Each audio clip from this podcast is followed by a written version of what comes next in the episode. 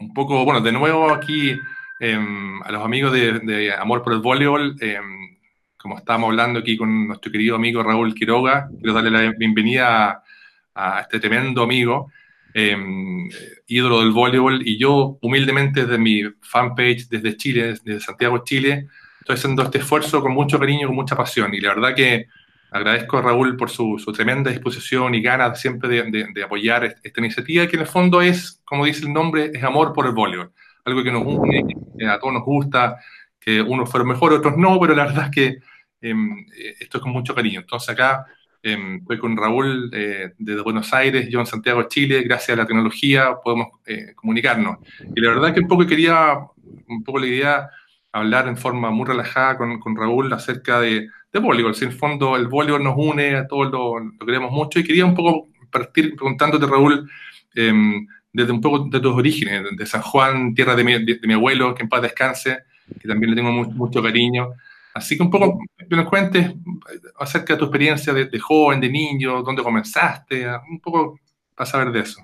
Perfecto. Bueno, ante todo, bueno, Alfredo, te agradezco esta posibilidad de, acercarme y de charlar un poco de volei, que sin ninguna duda es lo que amamos y lo que tenemos como pasión eh, dentro nuestro, el, el volei, ¿verdad? Y bueno, y acercarme a los hermanos chilenos, que siempre también es un orgullo, es una satisfacción. Tengo muchos amigos también en, en Chile y mientras que pueda servir y sumar para, para el movimiento del volei, bienvenido sea. Soy eh, carne para eso, este, me encanta y lo vivo con toda la pasión que sin ninguna duda este, es como la que vos también tenés. Y bueno, llevándolo al, plano que de la pregunta tuya, bueno, mis orígenes en el, en el deporte, en el, en el vole fue eh, gracias a mis hermanos y realmente de casualidad casualidad porque, bueno, yo cuando era chico, a los 12 años, 11, 12 años, ya yo jugaba al básquet. Ah, perfecto. Yo jugaba al básquet, si bien es cierto, el club donde, donde mis hermanos jugaban al vole quedaba a 50 metros de mi casa. Pero como yo había empezado a jugar al básquet porque mi papá jugaba al básquet, jugó en una época al básquet mi papá, me dijo, bueno, si querés jugar al básquet, claro, yo era flaquito y alto. Claro si querés jugar al básquet, andá hasta el club, que quedaba a 400 metros de mi casa, o sea, tampoco era mucho más lejos. Entonces me iba o caminando en bicicleta, si bien es cierto, ir caminando en bicicleta a 400 metros cuando teníamos 12 años no pasaba nada, hablando de los años 70 y pico, ¿no es cierto? Era muy, muy, muy tranquilo en, mi querida provincia de San Juan. Este, y bueno, y mis hermanos mayor, Carlos, jugaba al básquet, eh, jugaba al vóley, y, el club estaba tan cerquita, pero bueno, yo no, yo no jugaba y cada vez que iba al club me decían mis amigos mayores, los amigos de mi hermano, ¿por qué vos tenés que jugar al, al vole, vos tenés que jugar al vole, que justo el físico que tenés es de voleibolista? Sí, pero juego al básquet, decía yo, yo juego al básquet. Este, siempre hubo, no digo una pica, pero el básquet estuvo más adelantado y sigue más adelantado por lo menos 20 años con respecto al vole, es así. Hay una, una diferencia en Argentina, por lo menos. Mm. Este, y, bueno, hasta que en una oportunidad, bueno, yo iba a los entrenamientos de mi hermano Carlos, que era mayor de ocho años, mayor que yo, iba con mi hermano Daniel, Nito, eh, iba a los entrenamientos de, de, mi otro hermano, como te digo, nos poníamos a jugar entre nosotros. Y entre nosotros nos dábamos cuenta de que la pelota no caía al piso. Entonces, bueno, la manteníamos bastante en, juego. Si bien es cierto, era el uno contra uno, el famoso uno contra uno, ¿no es cierto? Este, y no caía casi nunca al piso. Y bueno, y así nos, nos fui dando y bueno, llevaba un poquito el, el básquet y, cada vez me tiraba un poquito más al vóley. Y así empecé a, jugar al, al vóley. Después me llevaron de los pelos a un campeonato argentino de cadetes, a Rosario. Cuando yo tenía 13 eh, años, eh, voy con mi hermano Nito al campeonato ese argentino de, cadete. Yo casi sin jugar, pero bueno, como no habían muchos jugadores, el técnico le dice, che, le dice a Nito, bueno, que venga Raúl también, pero ni jugaba yo. Este, y en el campeonato argentino ese tuve la posibilidad de empezar a jugar Y yo no, me sabía ni siquiera mover dentro de la cancha porque no había jugado, simplemente iba a los entrenamientos. Pero como éramos, eran pocos jugadores, este, bueno, me llevaron al viaje a mí también. Y así fue. Y a partir de ahí, bueno, ya empiezo, ya como le empiezo a, tomar el gusto, por primera vez juego ahí en el Campeonato Argentino de Cadetes, este, que esto tiene que haber sido en el año 76, eh, en el año 76, en Rosario. Y nada, hay una foto ahí con mis piernitas larguitas, flaquitas y largas, eran dos escarbadientes. Y, ahí empezamos nuestra odisea con el, con el vole y después de ahí ya tuve eh, en el 76 el coreano John Wanson, alcanza a venir por primera vez a la Argentina en el año 76 y ahí empieza a tener una, un pantallazo de los jugadores del voleibol nacional.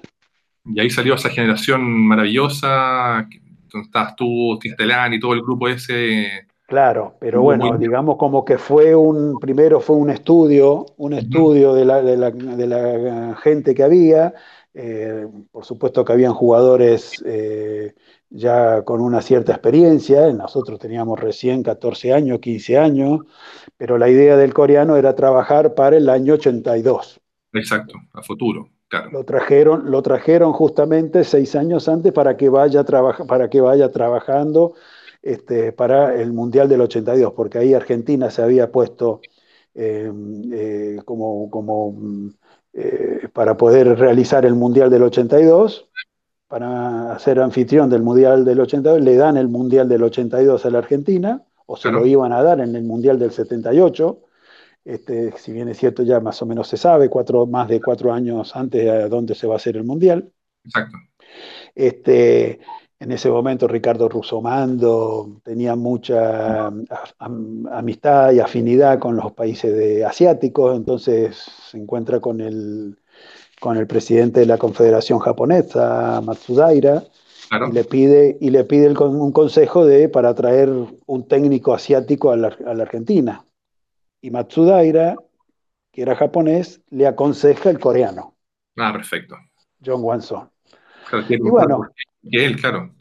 Y después del, 76, del campeonato este argentino ahí, el coreano ya mm, alcanzó a, ver algunos jugadores chicos eh, con proyección.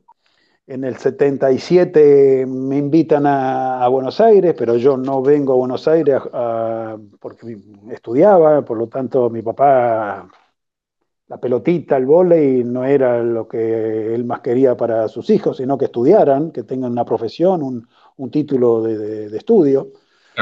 Este, pero bueno, a mis hermanos mayores también los hacía estudiar, sí, así, está bien, todos hacían deporte, porque mi, hermano Carlos hacía todos los deportes, jugaba al básquet, al vóley, al rugby, y se destacaba más o menos en todo, así que teníamos un, un, approach eh, deportivo dentro de la familia en ese sentido. Buenísimo, buenísimo. Em, bueno, y ustedes, lo que yo sé, corrígeme si me equivoco, em, fueron al, a un sudamericano juvenil en, Chile, ¿verdad? ¿El 80? O porque el 80.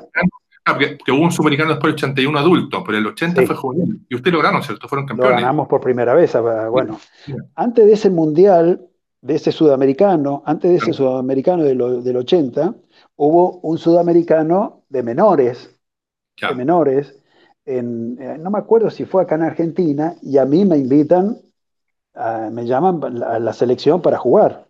Y yo no voy porque mi papá me dice, vos no vas a ir, sin, yo me llevaba toda la materia a vida ahí por haber en el colegio, así que a mí me tocaba estudiar nada más que en el verano, tres meses de verano y bueno, y pasaba de año y el, y el torneo este era de verano y las concentraciones eran de verano. Por lo tanto, mi papá me dijo, vos no te vas a ningún lado hasta que no rindas toda la materia. Bueno, y efectivamente yo no voy a ser sudamericano y me lo pierdo. Y Argentina ahí estuvo bastante cerca en, el torneo este con, con, con Brasil. Y siempre cuando yo al año siguiente ya vengo a Buenos Aires, yo vengo en el año 78 a Buenos Aires, a la, a la selección, y, me dicen, si vos hubieses estado con nosotros en este sudamericano, a lo mejor le ganamos. Bueno, y efectivamente después vamos al sudamericano de, Santiago en, este, en, Chile y le ganamos por primera vez a Brasil y estaba Esteban Martínez, John Uriarte, Hugo Conte, Waldo Cantor, Daniel Castellani, bueno, yo, Chico Viernes, éramos toda la, camada que apuntaba al coreano para que juegue en el Mundial del 82. Buenísimo, buenísimo. Yo me acuerdo, yo tenía, para el sudamericano del 81, tenía 11 años. Y me acuerdo haber ido a verlo a ustedes. Ustedes ya están jugando un nivel impresionante. Y yo me acuerdo haber visto el equipo argentino, brasileño, los lo mismos chilenos, que para nosotros en esa época e, e, e, era nuestro referente. Jorge claro. por cualquier tío. y ya, bueno, y ahí después fue el, famoso eh, Mundial del 82 que muchos pudieron ir a verlo. Tengo amigos que fueron a verlo y dicen que fue una maravilla. Mendoza está al lado acá, pero no, no se pudo.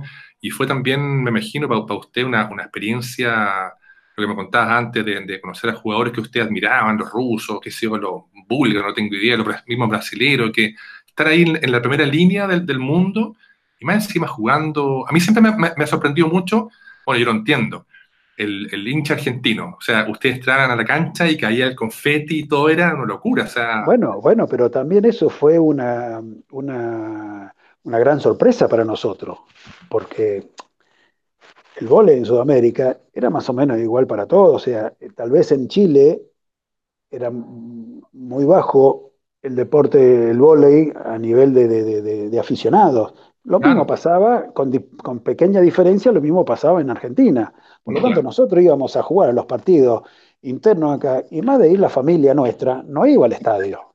Igual que en Chile. Por eso, o sea, es, así. Después había unos partidos un poquito mejores, qué sé yo, bueno, ya habían 500, 600 personas. Eh, pero bueno, se fue creando de a poquito esta, inicio con el, con el, con, el vole, con el cambio de generación, eh, se le dio un poquito más de, auge. Eh, nosotros nunca, o sea, imagínate, si yo jugué el Mundial del 82 con 20 años y ya llevaba cuatro años de, experiencia desde el 78 que yo entré a la selección, este, si bien es cierto no fui al Mundial del 78 en Italia, donde Argentina termina en el puesto 22. Sí, sí, exacto. ¿Cuánto un equipo, una, una selección puede mejorar de un Mundial al otro? Por más que sea en casa. Exacto. Ojalá estemos dentro de los 12 primeros. Pero los 12 primeros significa del 8 al 12, no del 1 al, 7. Exacto. Así que imagínate la sorpresa que fue para nosotros. Los primeros sorprendidos fuimos nosotros. Mm. Llegar al, estadio de Null Boy en Rosario, si bien es cierto, nosotros elegimos ir a Rosario porque era una ciudad más chica, habíamos jugado muchos partidos este, amistosos más en Rosario, pero con una cantidad de público de 1.500 personas, 2.000 personas como máximo. Nosotros cuando llegamos por primera vez al estadio de Nyon y vemos en los bosques de ahí del, estadio eh, una cantidad de gente en la cola para entrar al gimnasio, nosotros decíamos, al gimnasio no, al estadio de fútbol. increíble, increíble. Era increíble. Entonces, bueno, tener 8.000 personas, no sé cuánto entraban ahí en el, en el estadio de, de Newell's Old Boy, y después el contexto que, se, que era la Argentina después en el 82, después de, las, de, la guerra de las Malvinas, eh, también después de los 78, un mundial en Argentina de fútbol y haberlo ganado. O sea, hubieron algunos condimentos que hizo de que la gente se vuelque un poquito a este deporte en ese momento. Por lo tanto, era una sorpresa enorme, ¿viste? Encontrar un estadio con tanta gente y la gente tan fervorosa que no tenían idea del volei. Pero amaban a su equipo, iban por Argentina, como dices tú, había un, periodo político en la época muy efervescente. sí, no, yo, yo uno, también ve cuando juegan el fútbol los argentinos, y mi abuelo que para descansar era argentino también disfrutaba cuando jugaba su selección, era, era, uno entiende que hay un tema de sangre muy potente, pero a mí siempre me, me llamaba mucho la atención el ver el, videos que hay, videos muy antiguos del, del Mundial, de la semi de ustedes contra, contra los rusos o, contra otros equipos. Hay un video. Alemania, con China, con China. Contra México también, y ver el estadio lleno y usted jugando con, con un público que lo apoyaba, de haber sido, como, como jugador, de haber sido impresionante, ha sido Yo cuento siempre la, anécdota, por ejemplo, en el Mundial, eh, como era tanta la sorpresa para nosotros, que muchas veces nos preguntan, y bueno, ¿cuándo ustedes se dieron cuenta? Nosotros no nos dimos cuenta nunca, nosotros íbamos partido tras partido. Eh, nosotros un mes antes del Mundial del 82 fuimos a jugar el Mundialito en Brasil con 12 selecciones, 12 selecciones, y a, Luna, a la única selección que le ganamos fue a, México. Ah, sí, mira. O sea, de 12 salimos 11. Mm. O sea, un mes antes del Mundial. O sea, los ánimos han estado muy, muy complicados, sí. ¿Viste? Y a ver, ¿y cuándo se dieron cuenta? No nos dimos cuenta nunca. Lo que menos pensábamos, o sea, si nosotros nos decían, muchachos, ustedes van a salir dentro de los 12 primeros, firmábamos, sí, dale, pero ojalá. Pero menos no podíamos pensar eso. Y tampoco podíamos pensar en un futuro, o sea, a mi mamá, a la madre de otros compañeros, bueno, ¿qué van a hacer después del 82? Porque bueno, el objetivo era el Mundial del 82 y después del 82, y después del 82 empiezo a estudiar, sigo estudiando. Exacto. Que el volei me permita, que el volei me permita seguir estudiando, pagarme los estudios, pero para estudiar una carrera. Exacto. Y, justo después del Mundial, ¿a usted les cambia esa, esa posibilidad de futuro? ¿Fue después del Mundial o fue...? Fue durante el Mundial y después del Mundial. O sea, mm. Durante el Mundial, Esteban Martínez, por ejemplo, el otro día contaba que le ganamos a China y venimos todos victoriosos del partido, porque después el partido, eh, después del partido, bueno, de festejar el partido, que se terminaban los partidos, empezaban a las diez y media de la noche, por lo tanto un partido de tres horas, más la ducha, más salir del gimnasio, más esperar hasta que apagaran el último foquito del estadio del Luna Par, ir a cenar, y bueno, y todo eso a Esteban Martínez se le acerca una persona y le dice, Esteban, Esteban, eh, hay un equipo de Italia que quiere que venga a jugar a Italia. Ah, mira. Ahí, ahí, en el Mundial. ¿De qué me está hablando esta mujer? Decía. Otro mundo, ¿qué está, pasando? Sí, teníamos conocimiento. En el año 81 nosotros vamos a jugar a Italia, por ejemplo, por ejemplo hacemos una, gira por, por Italia y, y, conocemos que un uruguayo jugaba en Italia. Ah, ok. Uruguayo. Decíamos, pero si Uruguay no existe el vóley en Uruguay. ¿Cómo no podemos ir nosotros que somos ya uno y que vamos a jugar un mundial? ahí fue la primera vez que yo sentí que se me podía llegar a abrir el panorama. Increíble. Pero, pero nunca lo, teníamos. Después del mundial, hay cinco jugadores de los nuestros que se van. Se va John Uriarte Holanda, Hugo Conte se va a Francia, Esteban Martínez Waldo Cantor y Bubi Wagenfield se van a Italia. Daniel Castellani y yo, de los titulares, digamos, fuimos los únicos que nos quedamos en la Argentina. Okay. Y aprovechamos un, verano de promoción del vóley en las playas. Ah, perfecto, perfecto. Entonces nos hicimos un poquito más famosos nosotros en Italia porque porque después del Mundial los otros chicos se fueron afuera, entonces no, no, no, estaban. Claro. Entonces, bueno, Daniel Castellani había hecho una publicidad, entonces salía la publicidad todos los días en la televisión y salía 50 veces, entonces el vole se conocía por Daniel Castellani. Perfecto, mira. No, no, se conocía más, entonces no conocían a los otros jugadores.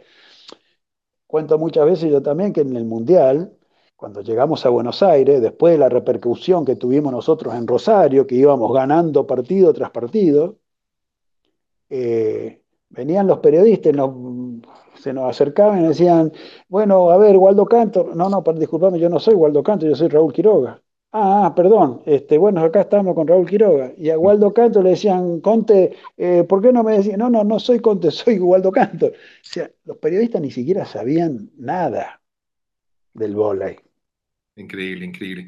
fue todo nuevo, todo nuevo. Sí, maravilloso, ha sido una experiencia. Oye, ¿y tú cuándo partiste a Italia? Después tú jugaste muchos años en el Panini, si no me, equivoco. Y, yo jugué en varios equipos de Italia. Yo en vez... Disculpa. Yo después, bueno, en el 82 termina el, torneo, el Mundial, y estos chicos que te dije a la, semana se fueron a Italia. Ya. Y nosotros, Daniel Castellani y yo, nos quedamos. Fuimos los únicos que nos quedamos. Y yo y Daniel y después ahí, digamos, estos chicos abrieron el panorama para que a partir de ahí hubo un éxodo de jugadores argentinos para Italia enorme. Hubieron más de 150 pibes, jugadores que se fueron de acá de la Argentina entre masculino y femenino, este, que se fueron a jugar a Italia. Yo me fui en septiembre del 83. Perfecto. Y fui a Asti, en el Piamonte, cerca de Torino. Fui por primera vez este, a Italia. Y ahí, bueno, fuimos la mayoría de los jugadores argentinos de la selección y, otros que no eran de la selección, pero eran afines al, movimiento del, del vóley de la selección, alcanzaron a ir ese año y los años posteriores. Yo digo que en Italia, yo jugué 10 años en Italia, mm.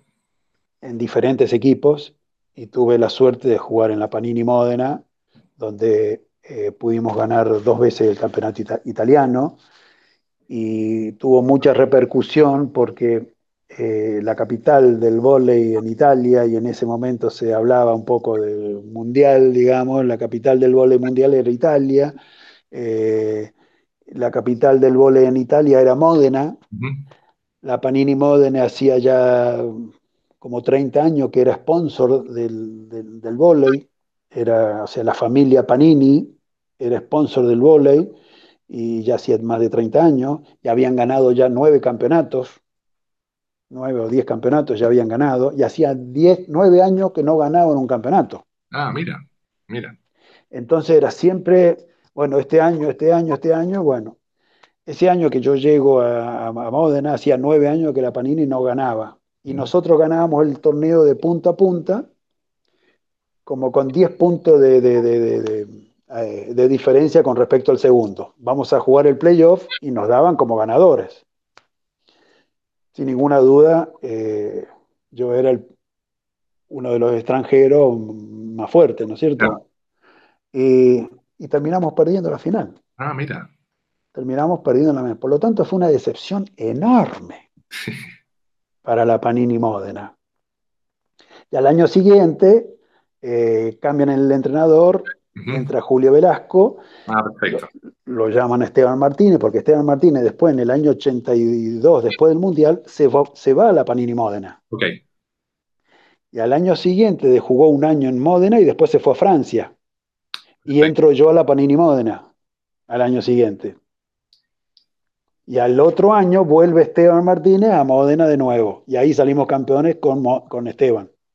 Qué espectacular. Yo, yo bueno, para uno que siempre fue voleibolista amateur, uno no puede imaginarse cómo, cómo debe haber sido ser eh, profesional. Levantarse a la mañana, ir a entrenamiento, eh, tener, entre comillas, todo a, a, tu alcance. Em, nosotros en Chile o en otros países que son más, entre comillas, más humildes en cuanto a voleibol, nosotros nos compramos las zapatillas, nosotros nos pagamos los viajes, los bus o los bolsos. Entonces nosotros veíamos Em, eh, estas imágenes y los videos y decíamos, ¿cuándo vamos a poder jugar afuera? Hoy día hay un par de jugadores chilenos que juegan afuera, pero, pero era, era otro mundo. Eh, yo, yo tuve exactamente la misma experiencia esa tuya. Nosotros en San Juan ni zapatillas teníamos. Eh, nos hacíamos las camisetas, nos cosíamos los números de las camisetas. mi papá nos prestaba el auto para ir a jugar y el equipo éramos los ocho jugadores, porque no entrábamos seis, entrábamos ocho, era un auto grande, un Ford viejo grande, íbamos a jugar con el auto de mi papá. Por supuesto que eran dos o tres quirogas ahí en ese equipo, por lo tanto, eh, nos pagábamos la nafta, sin ninguna duda, la comida, el alojamiento, por ahí íbamos a alojarnos en la casa de los mismos compañeros del equipo contrario. Este, así conocíamos nosotros el, deporte. de ahí nacemos nosotros. Eh, lo mismo que pasaba en Chile. ¿Cuántas veces hemos ido a jugar a Chile? Íbamos a la casa de los, de los chilenos, de los jugadores chilenos, o íbamos a los clubes que tenían algunos dormis. Yo he ido a casa de, chilenos a jugar a Chile. No he ido tantísimas veces de, por obras con obras de San Juan porque, porque ya después me fui al exterior o me vine a Buenos Aires. Acordate que yo te digo, a los 16 años me vine yo a Buenos Aires. Era muy chico. Un niño, claro, un niño impresionante. Entonces, los primeros, o sea, esa época donde hasta el día de hoy, eh, Obras de San Juan va mucho a jugar a Chile, tienen los intercambios, los chilenos vienen a, San Juan, a Mendoza, y se juegan los torneos, y San Juan y va, juegan los binacionales, y de allá vienen para acá. Eh, esa etapa yo no la viví porque yo a los 16 años ya estaba en Buenos Aires. Claro. Entonces yo no he ido tantas veces a Chile, pero sí me acuerdo haber ido eh, a Chile y con obras y, dormir en unos dormis, e ir a la casa de, algún chileno, que no me acuerdo de quién, pero he ido a dormir a la casa de un chileno, de un jugador. ¿Viste? Era muy chico, la verdad que no me acuerdo, era una casa muy linda, por ejemplo, que estaba, me acuerdo de eso, pero no me acuerdo de quién era.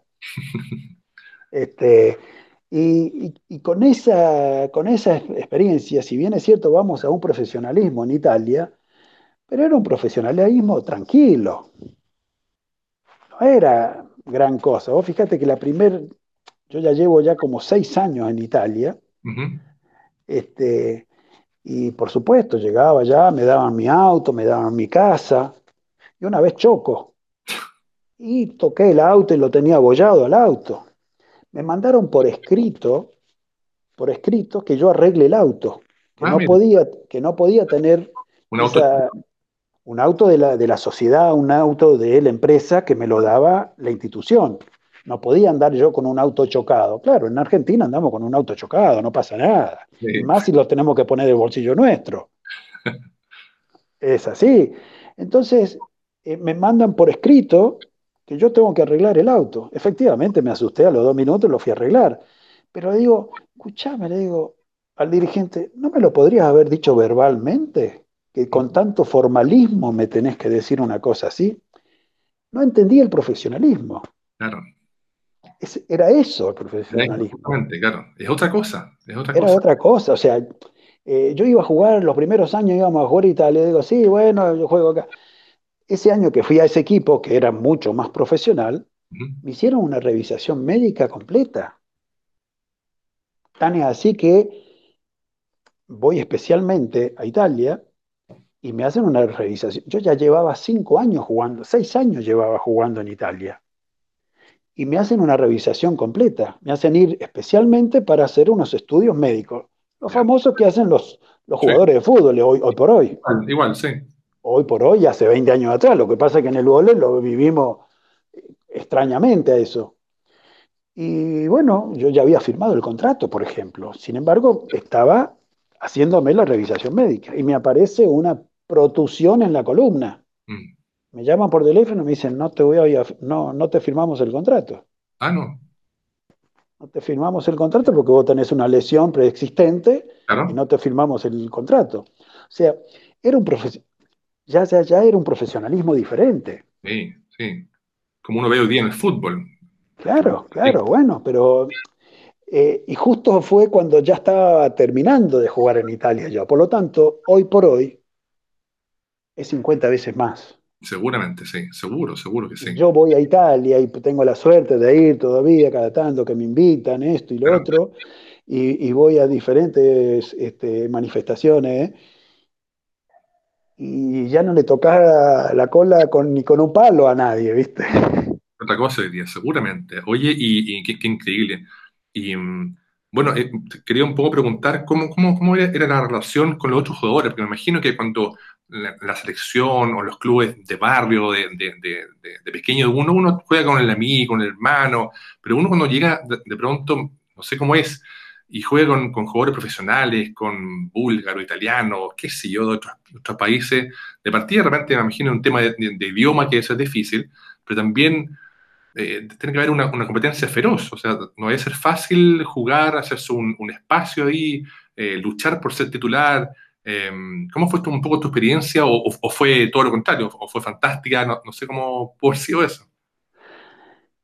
Y digamos como que otra de las cosas que te quería comentar era que nosotros los argentinos, cuando vamos a Italia, tuvimos la suerte de cambiar la generación de jugadores que había de extranjeros en Italia. Okay.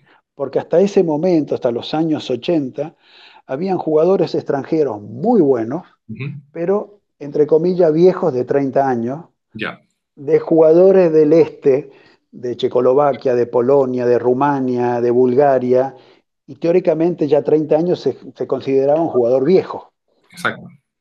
o sea, yo mismo cuando voy digo, bueno, jugaré hasta los 29, 30 años, 31, depende. Pero nosotros llegamos a Italia con 21 años. Mm. Entonces le dimos un cambio generacional a los extranjeros. Los extranjeros, teóricamente, cuando ibas a jugar a Italia como extranjero, era como iba a jugar Platini, Zidane, eh, Batistuta, eh, eran los que hacían la diferencia. Exacto. Ah, Entonces, no era que estoy hablando de jugadores de selección. Estoy hablando de otros jugadores que también fueron a Argentina, pero iban jugadores como para ir a, jugar dentro del sexteto ideal. Claro. Del sexteto. Exacto. Seguro. Entonces, vos ya ibas con tu espacio. Lo mm. único que tenías que hacer era defenderlo. Claro, y jugar bien, exacto. Y mostrar que, era, que era, quién eras. Exactamente. Exactamente, exactamente. Y tuvimos la posibilidad esa. Y nos fue bien a todos los argentinos, en general. En cada equipo donde estuvimos, los jugadores de selección tenían su espacio. Exacto. Bueno, y, ¿Ah? esa generación después Em, y también es muy, muy comentada, y me imagino que para ti debe ser muy eh, emocionante recordar el, Juego Olímpico de Seúl del 88, que un poco esa generación que fue, que partió con, con Son, a lo mejor me equivoco, fue como un una culminación olímpica, tal vez en Seúl 88, y más encima le ganan en, en, el partido por el, por el bronce a Brasil, que era el, el eterno rival a, vencer siempre a nivel sudamericano. Debe haber sido una experiencia me imagino haber sido algo muy, muy hermoso recordar. Bueno, nosotros desde los años 80 podemos decir de que ya empezábamos a tener una cierta eh, cambio técnico-táctico en el vóley argentino, eh, que por lo menos que yo me acuerdo, esto no significa que antes no se jugaba el vóley y que no, y que no habían buenos jugadores en Argentina. Eh, cabe señalar de que nosotros nos mirábamos en el espejo de otros jugadores argentinos, ¿no es cierto? O sea, de ahí venimos nosotros, no venimos de que de una planta de un repollo, que no, el coreano dijo, vos vas a jugar al vóley y dale para Para nosotros, eh, Daniel Tarando, Fernando, este, eh, Gerardo Fernández, eh, Garnica, muchos jugadores argentinos que nosotros nos veíamos reflejados en ellos, porque eran, eran nuestros ídolos. Claro. Por lo tanto, de los años 80 que yo te, decía referencia, que jugábamos contra Brasil, que nos ganaban, nos ganaban, nos ganaban, nos ganaban, sudamericanos, mayores, nos ganaban. Nosotros lo único que hemos ganado fueron en los juveniles. Nosotros ganamos en, en, Chile en el 81 y en el 83 en, Argentina. Ganamos los dos sudamericanos a Brasil. Siempre nos ganaban también, y bueno, fueron las primeras veces que le ganamos en juveniles.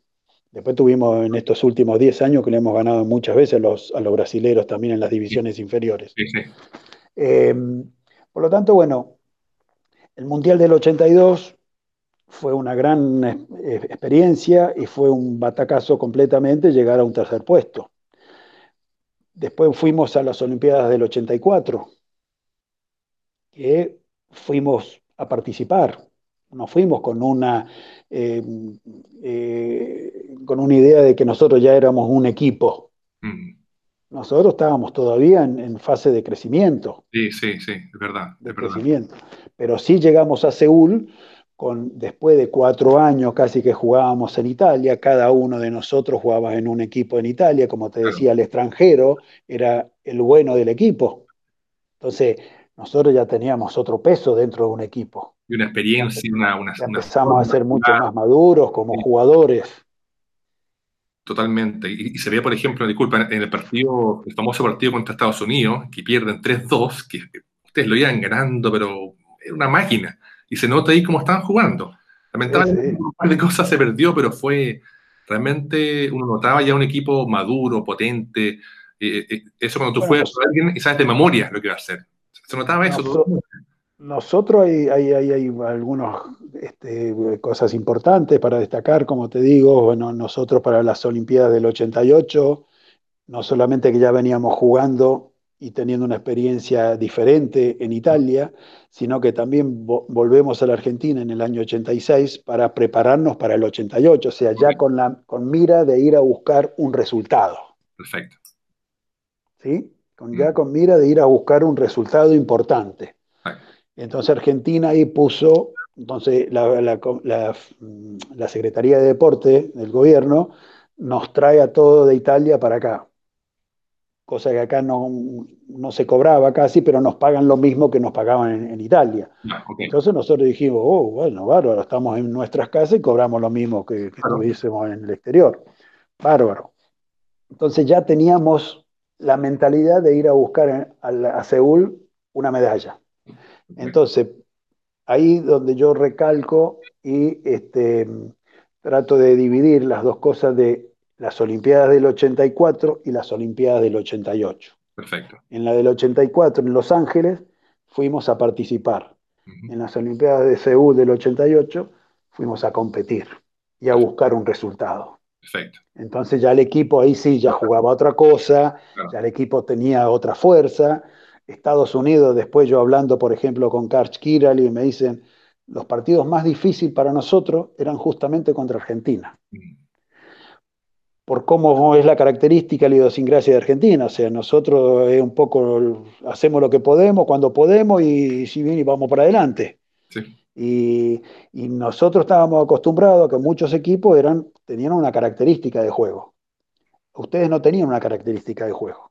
Mira. Nos cambiaban todo el tiempo las cosas, todo el tiempo estaban, eh, como te digo, cambiando, cambiando jugadores, probando, el jugador que siempre atacaba por cuatro, de repente lo teníamos atacando por el centro. Ah, claro, porque hay equipos que son estructurados, el rápido claro. el punto a punto, ustedes cambian, claro, tú pegas rápido, adelante en todos lados.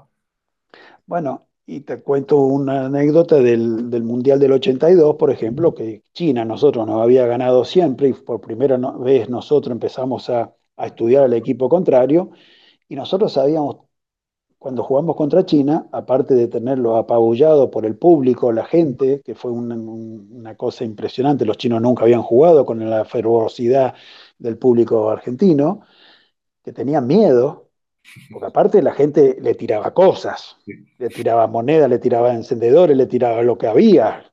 Y entonces los chinos estaban asustadísimos. Yo he jugado en China, hemos jugado en China con 15.000 personas y no se movía ni una mosca. Y nosotros sabíamos tal cual en, qué posición iba a atacar el atacante, el larvador, cuándo iba a armar tal pelota y cuál otra pelota.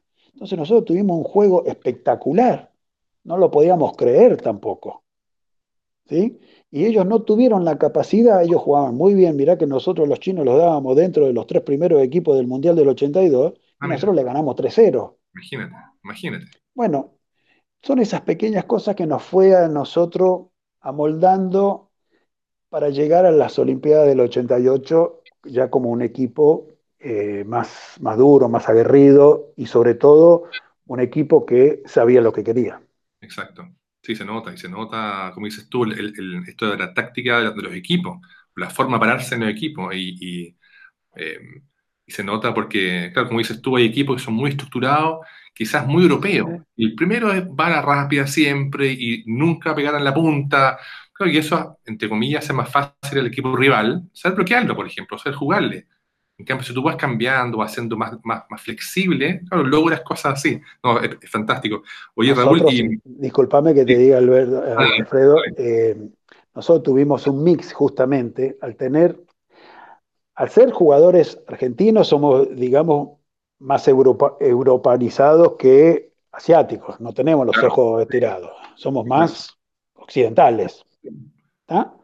Pero fuimos a jugar y aprender a jugar al vole con los asiáticos. El, coreano nuestro, el técnico nuestro, era coreano, ¿no es cierto? Íbamos a jugar mucho a Asia. Por lo tanto, jugábamos mucho contra equipos veloces. Entonces nosotros copiábamos muchas cosas esas pero también éramos un equipo europeo, o sea, con más, con más bloqueo, éramos más altos que, los asiáticos. Exacto, eso quería comentar que ustedes, claro, eran la velocidad del juego, pero tenían bloqueo. Lo que no tenían los, asiáticos, los japoneses eran muy rápidos, pero eran más bajitos y pasaban su juego en la defensa. Pero cuando enfrentan con, con equipos de, jugadores de dos metros, no puedes bloquearlo, ni tampoco defenderles ah. todo. no, no. Entonces tuvimos un buen mix nosotros, dentro de nuestro juego, de nuestra característica de juego, era un juego rápido, pero también era un juego que también bloqueaba. Por lo tanto, era un, juego también ofensivo. Eh, y bueno, y esa fue la característica nuestra. Entonces, después hablando con Karch Kirale, que realmente es el mejor jugador de toda la historia, este, decía, para nosotros los partidos más difíciles de jugar, tan así que nosotros en dos oportunidades lo teníamos 2 a 0 para ganarle. Locura, qué locura. Y perdemos 3-2, y entonces no lo podíamos entender, ¿viste? Eh, bueno, qué bueno, qué, qué, lindo. Oye, y, y mm, también tú, bueno, ¿cuándo, un poco son tus últimos años ya en, la selección o, en los equipos ya profesionales? Porque tú puedes volver a Argentina a jugar o, o sigues jugando, te retiras en Italia. No, no, no. Bueno, yo tuve la mala suerte, bueno, eh, después de lo, del año 88 ¿Mm? está el Mundial del 90, ¿verdad?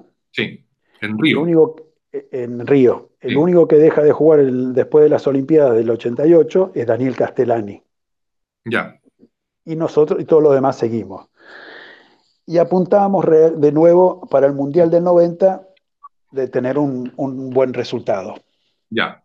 Tuvimos una mala jugada ahí, este, cuando, eh, en, bueno, al Mundial del 90 llegamos también con 28 años, 29 años, todos, este, con una experiencia, con una madurez de, de, de, tremenda, sabiendo tal cual lo que queríamos, el grupo también era fuerte y,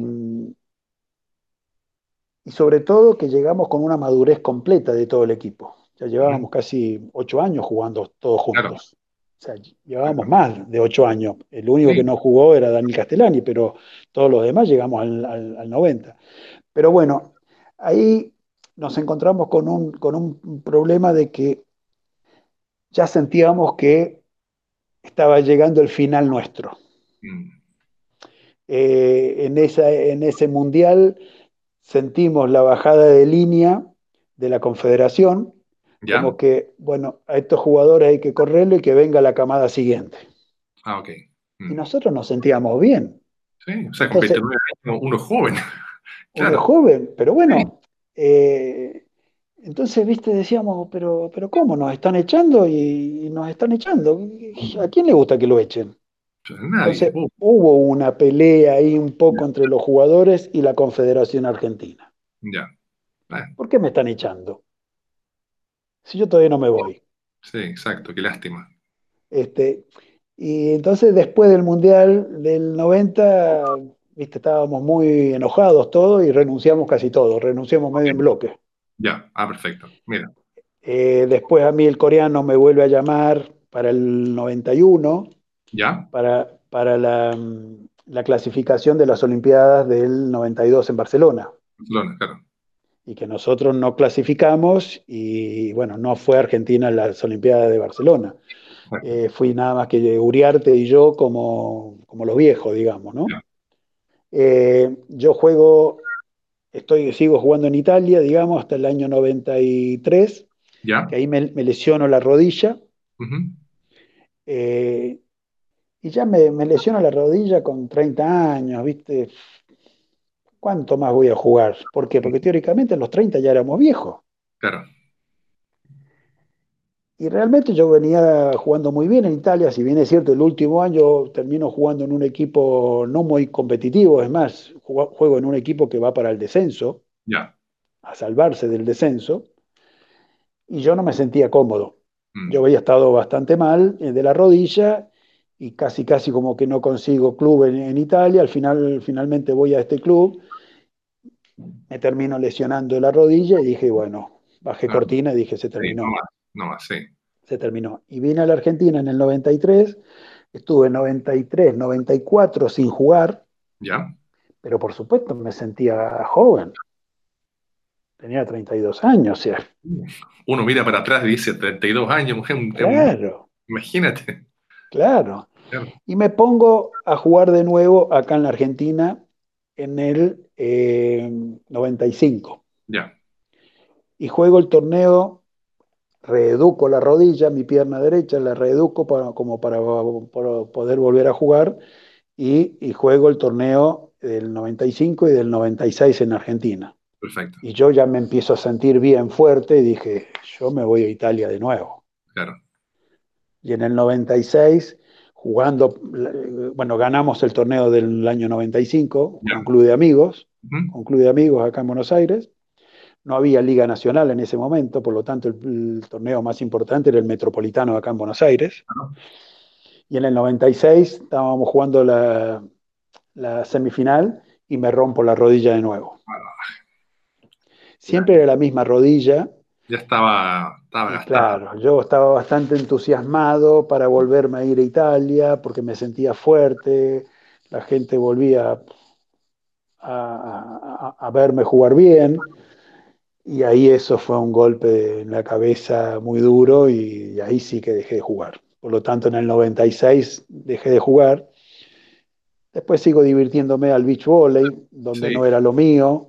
Pero bueno, cuando empecé a, ver el protagonismo que tenía en el beach volley, me empezó a gustar y quise, quise empezar a jugar al beach volley. ¿Por qué? Porque me sentía bien, fuerte, joven todavía y otra vez tuve el mismo problema de la rodilla. O sea que la rodilla, una vez que cuando empezaba a funcionar con el salto de una cierta manera que uno quería, la rodilla me, me, pasaba la factura de todo lo anterior. Cuando jugamos nosotros el 2000, si no me equivoco, ya estás con la rodilla ya en la última. Tú estabas jugando, creo que en ese, campeonato con la COAG, ¿puede ser de, Sí, sí. Después yo sigo jugando, Después sigo jugando con amigos, pero en, divisiones inferiores, íbamos más que nada a comer y jugábamos un rato antes.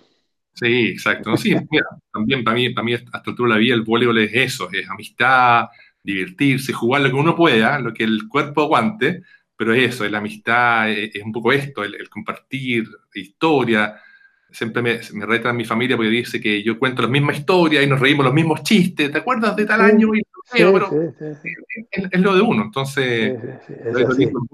Oye, y, un poco también, eh, ¿qué opinas hoy, día del nuevo voleibol? Porque el voleibol ha cambiado mucho con el libro, las reglas, el entrenador parado en la cancha, el puntaje, la tecnología. ¿Tienes alguna una visión tuya más nostálgica o, o te gusta lo que está pasando hoy día a nivel de no, Mucho, es mucho más ágil, mucho mejor para, el público, mucho mejor para, para, verlo. O sea, realmente si uno se pone a pensar, y yo hoy veo un partido de las Olimpiadas del 88, del 82, y digo, qué bola y retrógrado que jugábamos la, pelota, la pelota lenta, alta, uno dice, bueno, hoy no hay jugadores de pelota alta como vos, Raúl, me dicen, ¿no? O sea, vos antes vos pegabas la pelota alta, fuiste uno de los últimos de, pegador de pelota alta. Sí, bueno, pero era muy lento todo. Claro.